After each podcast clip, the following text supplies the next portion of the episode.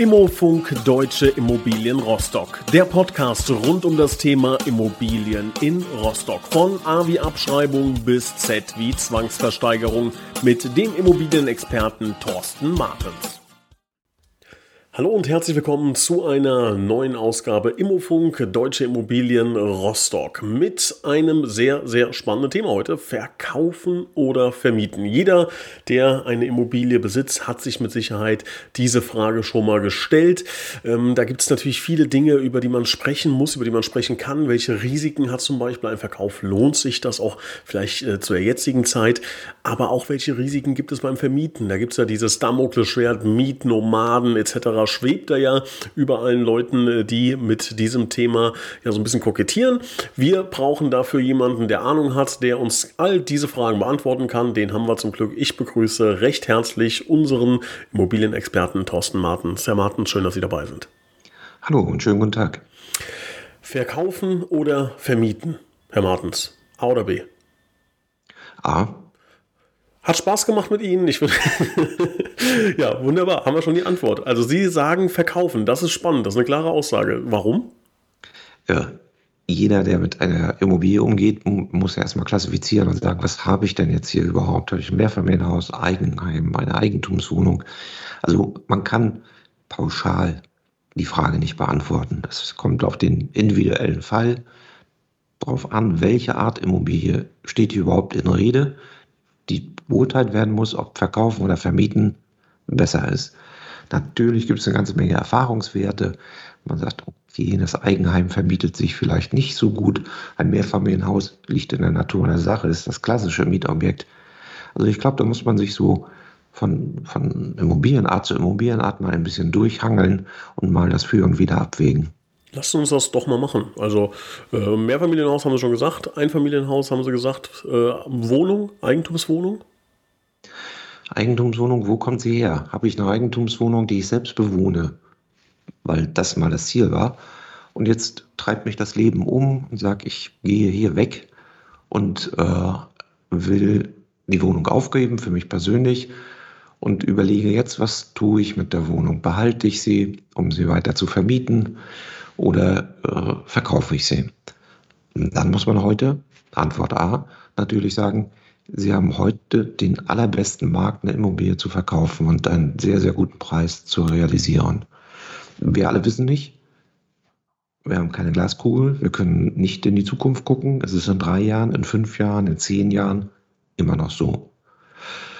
Heißt also, besten Preis zu realisieren könnte eine Zielstellung sein, dann verkaufen wir jetzt. Eine andere Variante ist natürlich, ich will eine private Altersvorsorge daraus machen. Sagen, ja, ich werde die Immobilie lange, lange, lange halten wollen und vermieten wollen. Dann kann das Vermieten rentabel werden. Aber Vermieten ist eben ein Geschäft. Jetzt ähm, würde ich gerne mal auf den Punkt, ähm, wir wissen nicht, was in drei, fünf, zehn Jahren mit den Immobilienpreisen ist, äh, zu sprechen kommen, weil zumindest in meiner Vorstellung, ich habe es glaube ich auch noch nie miterlebt in meinem Leben, dass der Immobilienmarkt gefallen ist. Bin vielleicht auch noch ein bisschen zu jung für, aber ich habe das wirklich noch nie erlebt und kann mir das auch mit, mit dem, was ich bis jetzt äh, so erlebt habe, ich kann mir das irgendwie gar nicht vorstellen. Also man kann ja im Grunde sagen, es wächst schon alles irgendwie in irgendeiner Form über, über lange Sicht gesehen, ist immer Wachstum vorhanden und ist jetzt auch nicht so wie im normalen ähm, in, oder in anderen Wirtschaftszweigen, wo einfach dann das äh, Angebot deutlich erhöht wird und, und die Nachfrage sinkt. Das sind ja so klassische Fälle, wo die, wo die Preise fallen. Das kann ich mir bei Immobilien schwer vorstellen. Wo ist da mein Denkfehler? Wieso könnte es passieren, dass auf einmal eine Immobilie nur noch die Hälfte wert ist? Wir haben alle gemeinsam dazu überhaupt gar keinen Denkfehler weil wir die Zukunft nicht vorhersehen können und nicht wissen können, was in drei oder fünf Jahren wirklich ist, bleibt uns ja nur darüber verschiedene Vorgänge in der Wirtschaft, in der Bevölkerungsentwicklung und so weiter zu beurteilen und daraus Schlussfolgerungen zu schließen, die vermuten lassen, was in der Zukunft passiert. Es gibt Aussagen, dass die Bevölkerung in Deutschland rapide abnehmen wird. Aufgrund fehlender Zuwanderung, aufgrund Demografie. Es, man spricht davon, dass Bevölkerung rückgehen kann bis auf 65, 66 Millionen Einwohner, vielleicht so 2030 beginnend, 2035 beginnend. Das hat unmittelbare Auswirkungen auf den Immobilienmarkt, auf den Nachfragemarkt. Zweite Geschichte.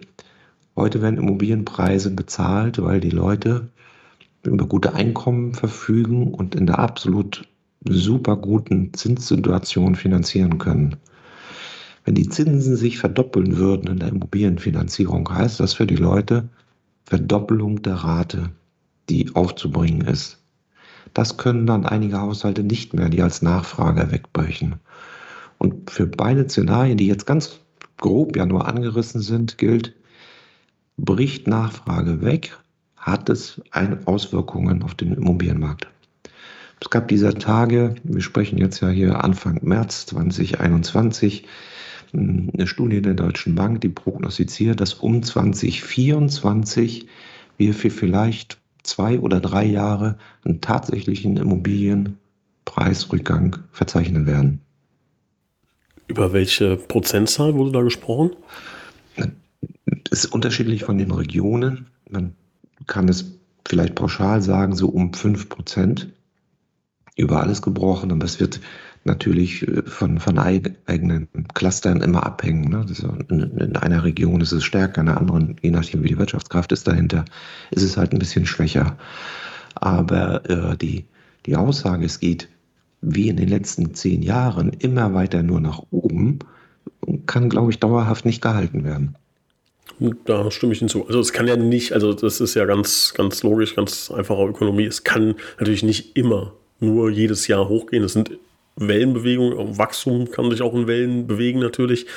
Und die Frage ist, wo wir uns gerade befinden. Ne? Sind wir gerade an der äh, ja, obersten, an dem obersten Punkt einer Welle und es geht dann bergab. Und die Frage ist, wie lange ist dann das Tal auch? Also, dass es danach vielleicht wieder bergauf geht, ähm, das ist schon nicht unrealistisch. Aber wenn man jetzt sagt, okay, ich kann jetzt auch nicht 20 Jahre oder 15 oder 10 Jahre warten, sondern ich will schon irgendwann in den nächsten 1, 2, 3, 4, 5 Jahren verkaufen, dann sagen sie, macht jetzt schon Sinn. Macht in jedem Fall jetzt schon Sinn wie bei allen Wertanlagen ist es auch im Immobilienmarkt so, Sie können die Spitze der Welle nicht vorhersagen. Es kann noch mal drei Monate weiter aufwärts gehen, es kann auch noch ein Jahr weiter aufwärts gehen. Also man, man trifft es nicht auf den absoluten Punkt. Was man mit Sicherheit sagen kann, es ging zehn Jahre lang aufwärts, es ging auch jetzt in der Corona-Pandemie weiter aufwärts, sodass wir oben, ganz weit oben angekommen sind. Und wenn man verkaufen will, sollte man die Zeit nutzen und das jetzt realisieren. Lassen Sie mich noch einen zweiten Gesichtspunkt mit hineinbringen in das Thema Immobilie. Es wird oftmals unterschätzt, nach meiner Erfahrung. Es ist nicht vergleichbar mit einer Aktie oder mit einer Wertanlage in Wertpapiere. Eine Immobilie, die ich vermietet habe, nutzt auch ab. Wenn ich sie drei Jahre weiter vermiete oder fünf Jahre weiter vermiete und übernehme sie dann wieder, habe ich einen Reparaturrückstau. Ich habe Instandhaltungen durchzuführen, die nicht durch den Mieter getragen werden. Kleine Schönheitsreparaturen macht der Mieter, aber es sind eben Dinge, die ich erneut investieren muss. Habe ich jetzt eine Immobilie angeschafft, die vielleicht schon 15 Jahre alt ist, habe sie nochmal fünf Jahre in der Vermietung, dann kommen durch den tatsächlichen Verschleiß, aber auch durch moralischen Verschleiß Investitionen auf mich zu, die die Rendite oder eine Wertsteigerung ganz schnell wieder auffressen. Am Beispiel einer Eigentumswohnung gesagt, ein 20 Jahre altes Bad bekomme ich also nach Ablauf der 20 Jahre nicht mehr gut verkauft und nicht mehr gut vermietet. Was würden Sie sagen, wenn man ähm, eine Eigentumswohnung gekauft hat und noch in der 10-Jahresfrist ist? Also dann Spekulationssteuer bzw. Abgeltungssteuer zahlen müsste. Gilt dann auch noch der Grundsatz eher verkaufen? Thema für den Steuerberater, Thema der persönlichen Situation. Habe ich einen hohen Steuersatz, ist die Spekulationssteuer auch hoch. Bin ich mit einem niedrigen Steuersatz ja, also ich versteuere den Gewinn aus dem Immobilienverkauf ja nur mit dem persönlichen Steuersatz. Mhm. Und von daher muss man das dann eben abwägen. Es macht keinen Sinn, jetzt das dann nach zwei Jahren äh, zu machen und zu sagen, äh, ich müsste jetzt acht Jahre noch abwarten oder so, äh, um da in den Zeiten zu schieben. Aber wenn es jetzt, sag ich mal, um kurze Zeiten geht, ich habe noch ein Jahr, um die zehn Jahre zu erreichen, das würde ich dann schon abwarten.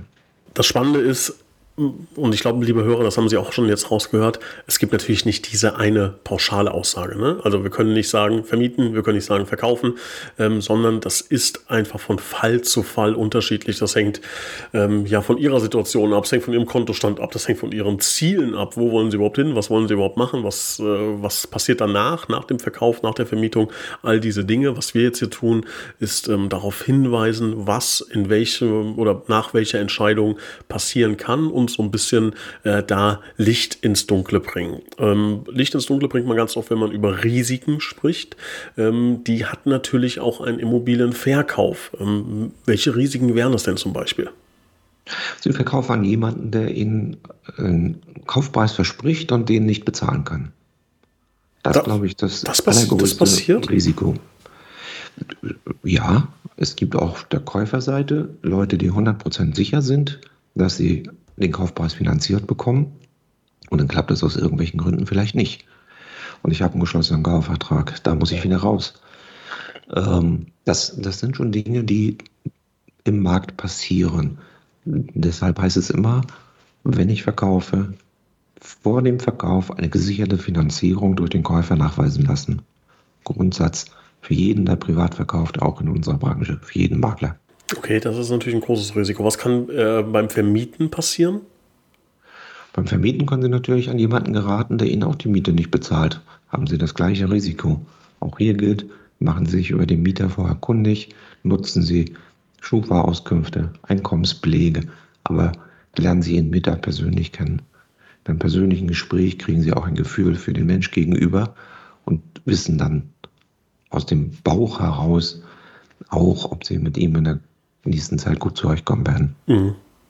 Beim Thema Vermieten, da ähm, kenne ich aus dem eigenen Umfeld den Fall, eine ältere Person hat äh, irgendwann, ich glaube, sechs oder sieben ähm, Immobilien geerbt und ganz happy zum ersten Mal äh, ja, äh, Immobilienbesitzer und dann kam irgendwann der große Schlag, dass diese Person mal gemerkt hat, gemerkt hat, um Gottes Willen, das ist ja unfassbar viel Arbeit, auch wenn es jetzt in Anführungszeichen nur sechs bis sieben Immobilien sind äh, und sechs bis sieben Mieter, da denkt man sich ja gut, der meldet sich einmal im Jahr, so ein Mieter, ähm, da steckt schon eine Menge Arbeit dahinter. Können Sie das bestätigen, so aus Ihrer Erfahrung? Das ist so, ne? Wenn Sie einen Immobilienbestand mit sechs, sieben Häusern haben oder Wohnungen, dann haben Sie schon ein bisschen zu tun. Da hilft Ihnen vielleicht eine professionelle Verwaltung, die Sie dazwischen stecken. Ähm, oder Sie werden ein klein wenig ein privater Hausverwalter. Und man muss ein bisschen Zeit einplanen. Genauso wie Sie es sagen. Der Mieter ruft Sie an, wenn der Wasserhahn tröpft. Das vergessen, glaube ich, die meisten, dass man ähm, ja, dass es viele Menschen als Mieter auch gibt, die, sagen wir mal, ähm, ja, sich vielleicht nicht durchschnittlich verhalten, sondern da ähm, zu, ja, häufiger mal zum Hörer greifen. Ne? Also ich, ich jetzt persönlich bin niemand, ich weiß nicht, wann ich das letzte Mal meinen, meinen Vermieter angerufen habe, weiß aber, dass sich da andere Menschen, glaube ich, anders verhalten. Das ist ja auch berechtigt. Also wir haben heute ja eine Situation, gerade in den großen Städten, dass wir sehr hohe Mieten zahlen.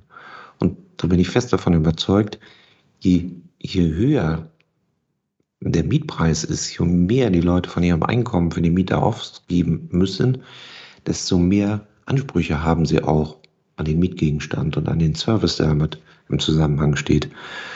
Also der wird schon anrufen und sagen, die Haustür knallt immer, machen Sie mal bitte was.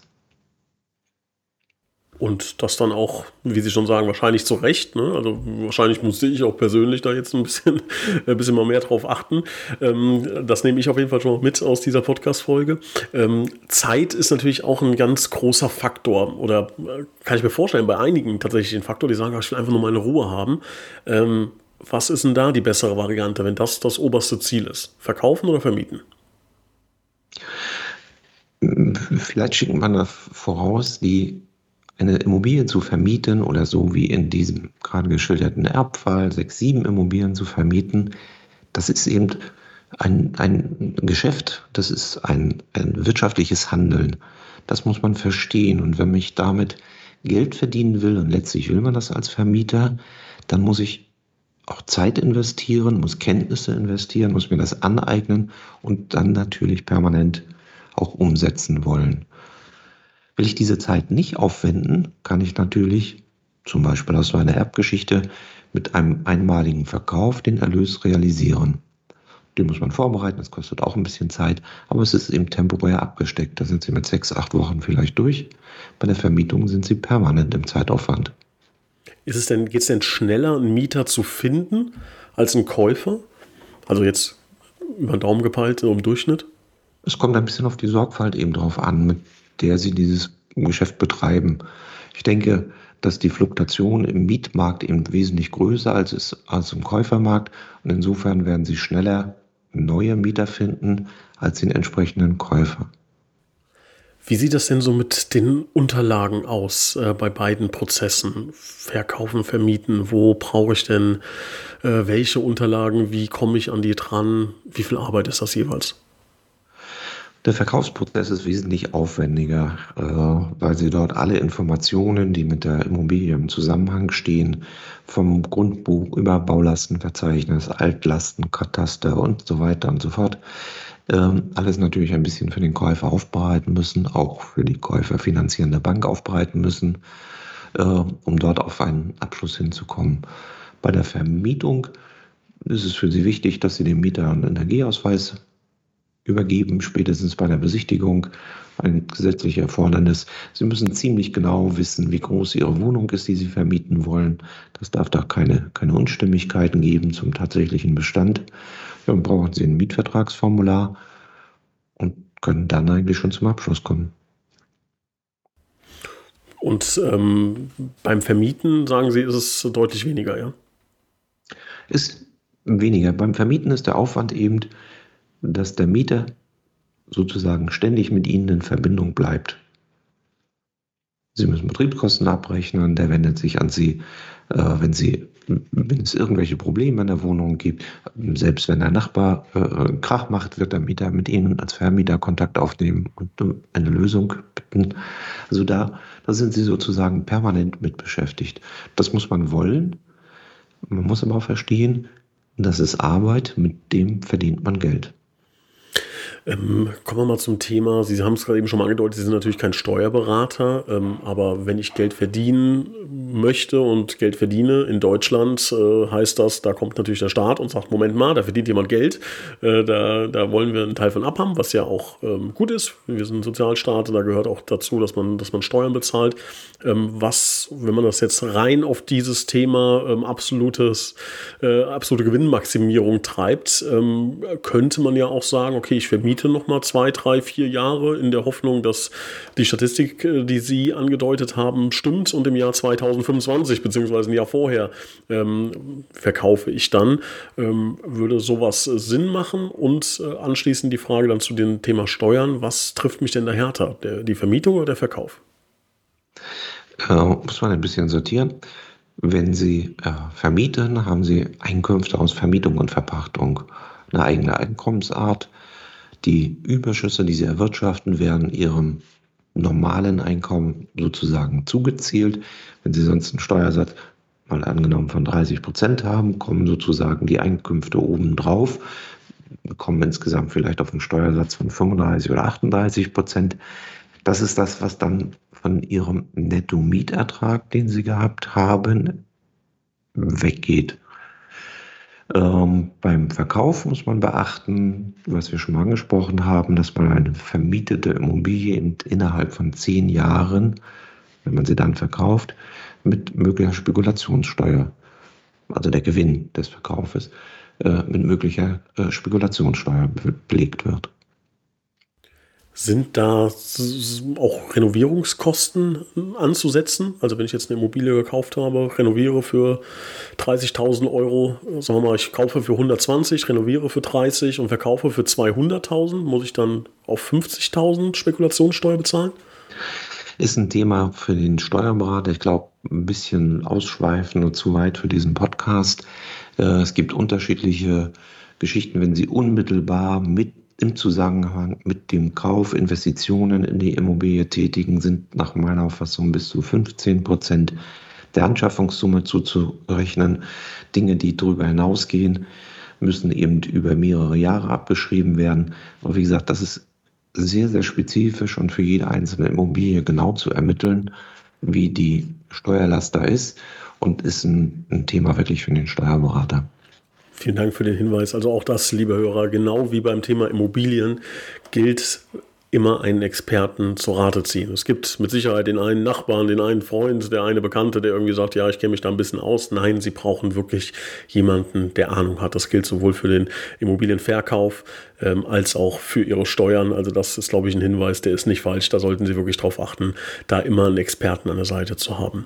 Ähm, welche Kosten trage ich denn ähm, sonst noch, wenn ich jetzt eine Immobilie vermiete? Also reden wir jetzt mal nicht von den Steuern, sondern so grob über den Daumen gepeilt. Gibt es da eine Größenordnung, was ich kalkulieren muss pro Quadratmeter oder sowas? Gibt es da Statistiken? Also ich denke, man muss es immer so ein bisschen ins Verhältnis setzen zu der äh, Miete, die man hat, auch was für eine, eine Art von Immobilie ich habe. Äh, nehmen wir mal als Beispiel eine Eigentumswohnung, ähm, die Sie vermietet haben, dann gibt es immer einen Eigentumswohnungsanlagenverwalter für die Gemeinschaft. Da haben Sie einen normalen Verwaltervertrag, so wie jeder andere Miteigentümer in dieser Eigentumswohnungsanlage.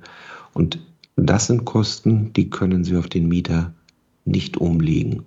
Da kann man grob sagen, je nach Region in Deutschland ein bisschen unterschiedlich vielleicht, dass man pro Wohneinheit 20 bis 25 Euro monatlich an den Verwalter zu zahlen hat.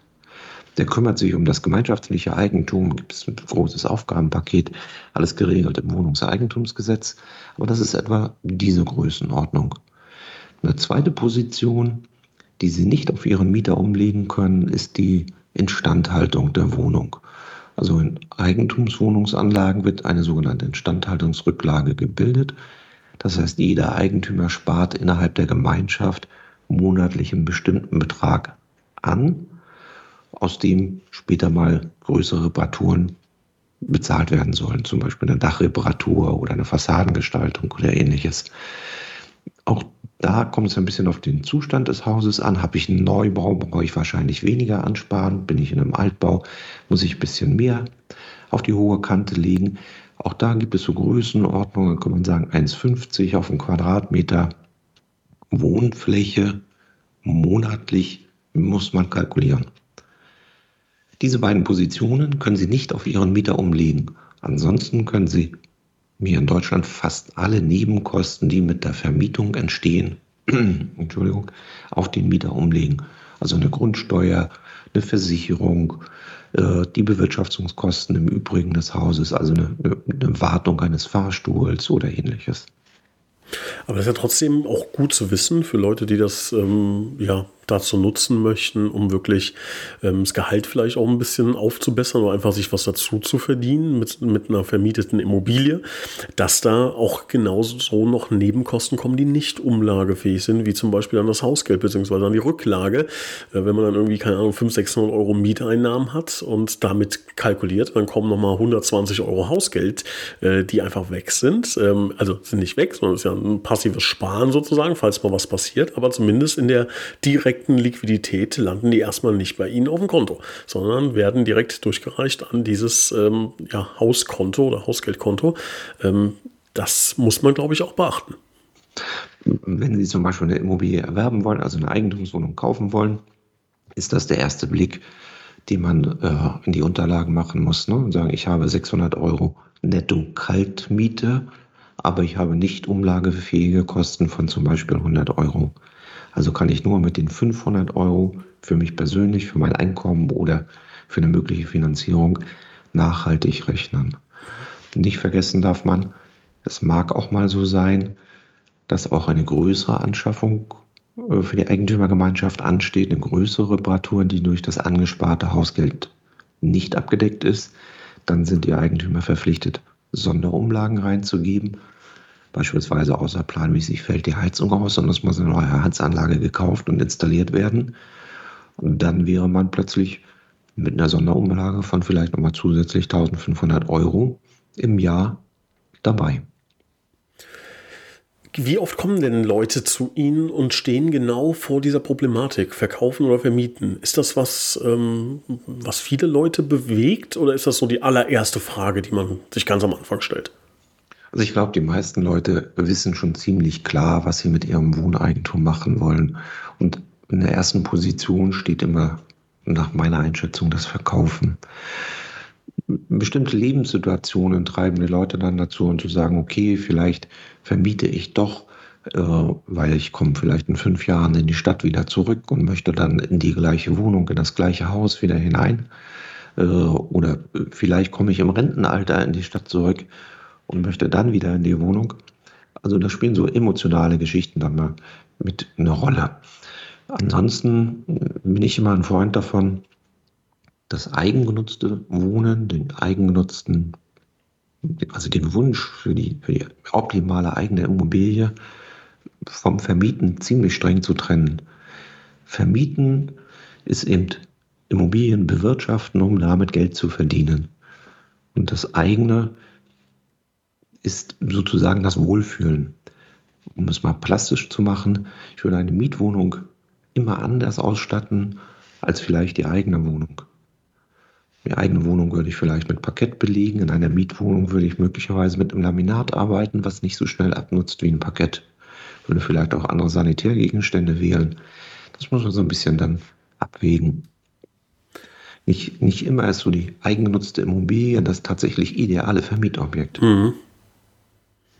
Ja, das sind dann so Kleinigkeiten, ne? Das fängt dann, glaube ich, an mit, äh, weiß ich nicht, der äh, Griffstange für, für Handtuchhalter, irgendwie sowas, ne? wo man äh, privat dann sagen würde, okay, das sollte schon halten und, und schön aussehen, vielleicht auch. In der Mietwohnung natürlich auch wichtig, aber ja, ob man da jetzt dann äh, zum, zum Hochwertigen greift oder sagt, okay, das kann man im Notfall auch alle zwei, drei Jahre mal austauschen.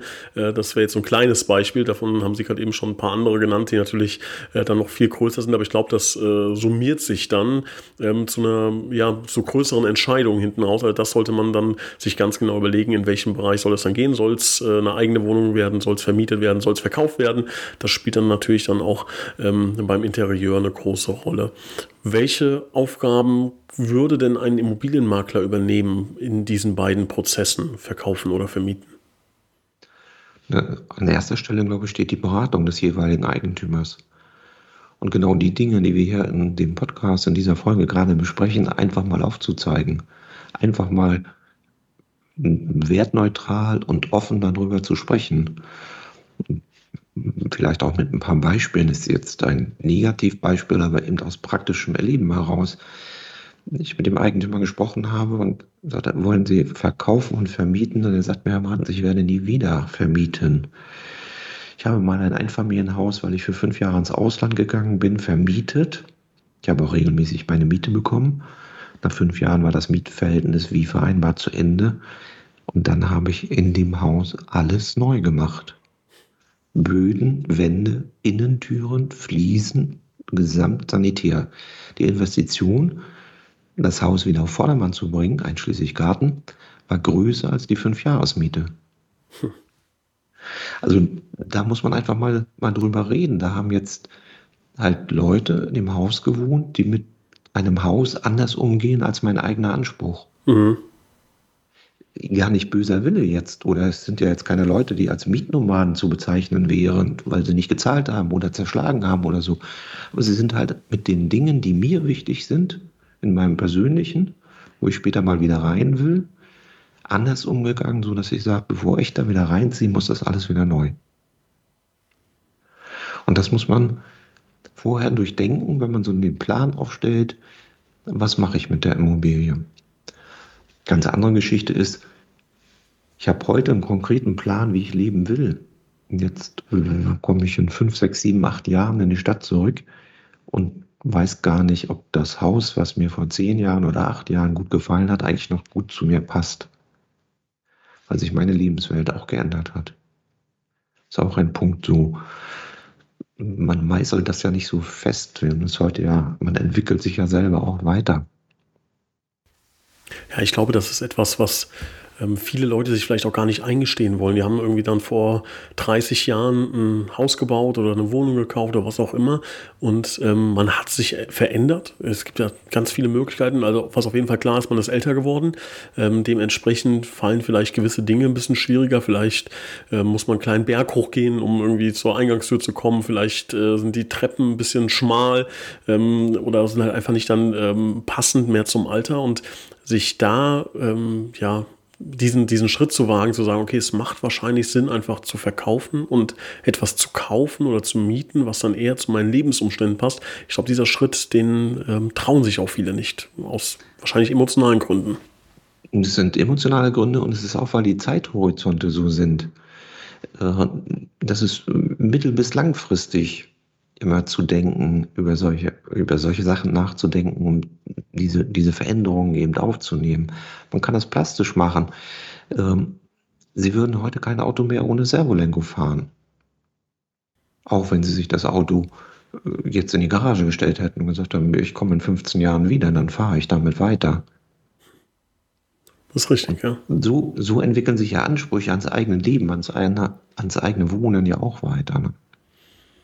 Wer weiß, vielleicht haben wir in zehn Jahren alles so smart äh, im Smart Home Bereich, dass man sagt, um Gottes Willen, die alte Butze, die will ich nicht mehr.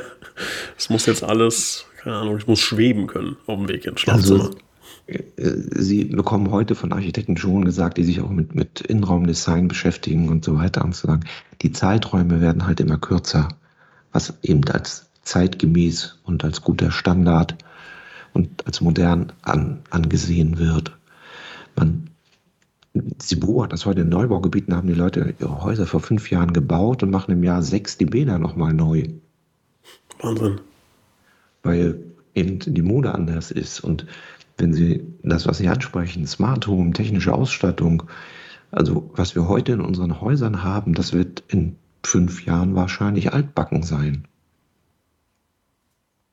Das, also ich glaube, das ist ja auch, ähm, wenn man sich überlegt, wie schnell sich die Welt dreht, wenn man sich die Zeitaltergeschichten anschaut. Ne? Also früher irgendwie Bronze-Zeitalter, Steinzeitalter und was es da alles gab. Das, da waren ja tausende Jahre dazwischen und mittlerweile liegen ja zwischen den Zeitaltern ähm, selbst nur noch irgendwie 15, 20 Jahre. Also ähm, was war Computerzeitalter, Informationszeitalter, wenn man überlegt, wie, wie, wie schnell die, äh, die Zeitalter verlaufen. Das, irgendwie haben wir jetzt gefühlt alle drei Jahre äh, ja, bricht, eine, sprich, bricht eine neue Zeitrechnung an.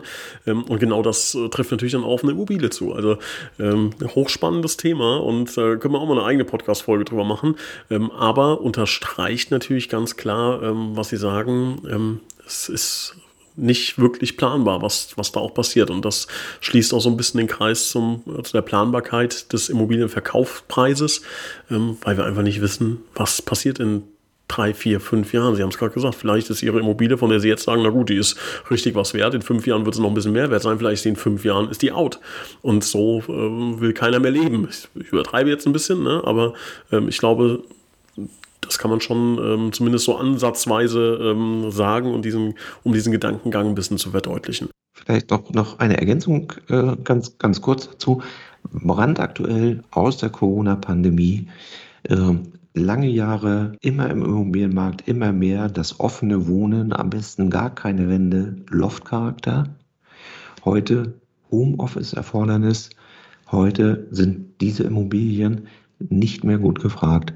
Es werden Häuser gesucht, wo es abgeschlossene Einheiten gibt, wo beide Ehepartner, wenn sie im Homeoffice sind, separaten Zimmer haben zum Arbeiten, wo es abgeschlossene Kinderzimmer gibt, abgeschlossene Schlafbereiche. Also das Haus, was von der offenen Wohnweise schlecht umzubauen ist, hat im Moment nicht so gute Marktchancen. Sehr guter Hinweis, sehr aktuell. Das kann ich mir gut vorstellen. Ja, Wahnsinn. Stimmt, haben Sie recht. Also hätten Sie mich vor drei Jahren, hätten Sie mir einen Geldkoffer hingestellt, haben gesagt, hätten gesagt, ich darf bauen, was ich will, hätte ich mir wahrscheinlich auch was äh, recht Offenes gebaut. Jetzt hätte ich da gestanden und hätte Geld versenkt. so ist es manchmal. Ja. Der Markt ist rasend schnell. Deshalb, Sie brauchen jemanden, der sich mit dem Markt auskennt, liebe Hörer. Suchen Sie sich einen Experten in den Bereichen, in denen Sie sich da nicht wirklich auskennen. Höchstwahrscheinlich wird es der Bereich Immobilien sein. Steuern hatten wir auch schon ein paar Mal angesprochen. Ähm, ja, Herr Martens, ich bedanke mich recht herzlich. War wieder hochspannend, äh, fast schon philosophisch. Äh, ich bin auf die nächsten Ausgaben gespannt ähm, und bedanke mich für Ihre Zeit und freue mich auf die nächste Ausgabe. Vielen Dank ebenfalls. Bis bald.